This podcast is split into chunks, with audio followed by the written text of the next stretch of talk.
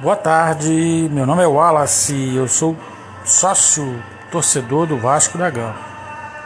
Muito chateado, muito triste, tudo está acontecendo, mas nada do Vasco está acontecendo por acaso, né? É, de 2000 para cá houveram muitos desmandos, muita coisa errada. Se eu fosse citar aqui, eu ficaria horas citando aqui. E agora, o que fazer? Né? Existe uma pequena possibilidade ainda da gente conseguir permanecer na primeira divisão.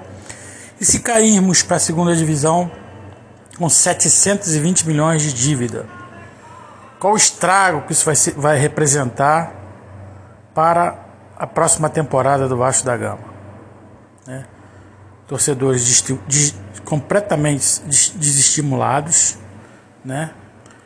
É, a nova direção que está entrando perdida né, que prometeu aí captação de recursos agora parece que não é, bem, não, é bem, não é bem assim. E como é que vai ser o nosso time para a próxima temporada? Né? Realmente é, vamos, vamos aproveitar a molecada, vamos trazer jogadores de, de, de para a Série B. Como é que vai ser? Qual vai ser o, nosso, o destino do nosso querido clube de regatas Vasco da Gama? Tristeza, né, gente? Vendo aí nosso rival, é, podendo conquistar mais um título brasileiro, vendo o Fluminense com uma situação financeira muito parecida com a nossa, indo para a Libertadores da América, e a gente, né? E a gente nessa situação. Onde vai parar o tradicional clube de regatas Vasco da Gama? Meu Deus, né? Como torcedor, talvez pela primeira vez na história, eu desanimei do meu clube. Muito triste essa situação. É, vamos aguardar agora para um milagre. Talvez com duas vitórias possamos conseguir é, nos livrarmos do rebaixamento.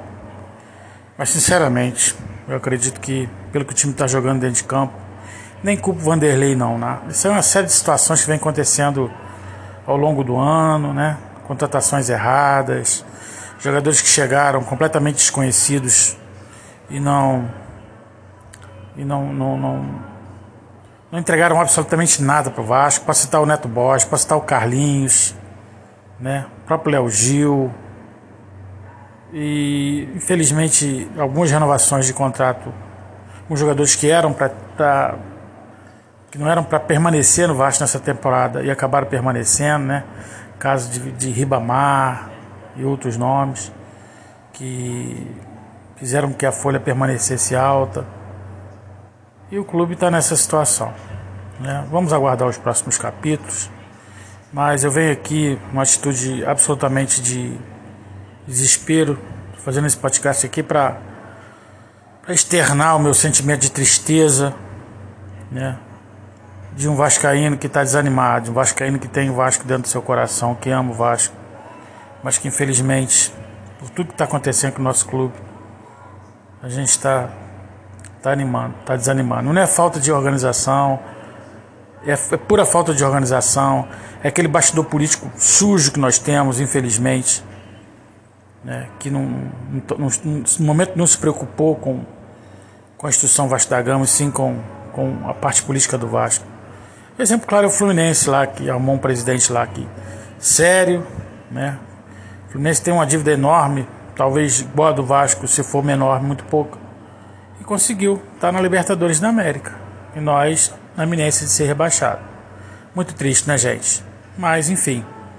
Vamos aguardar as duas próximas partidas, mas vai ser muito difícil. Saudações vascaínas aí.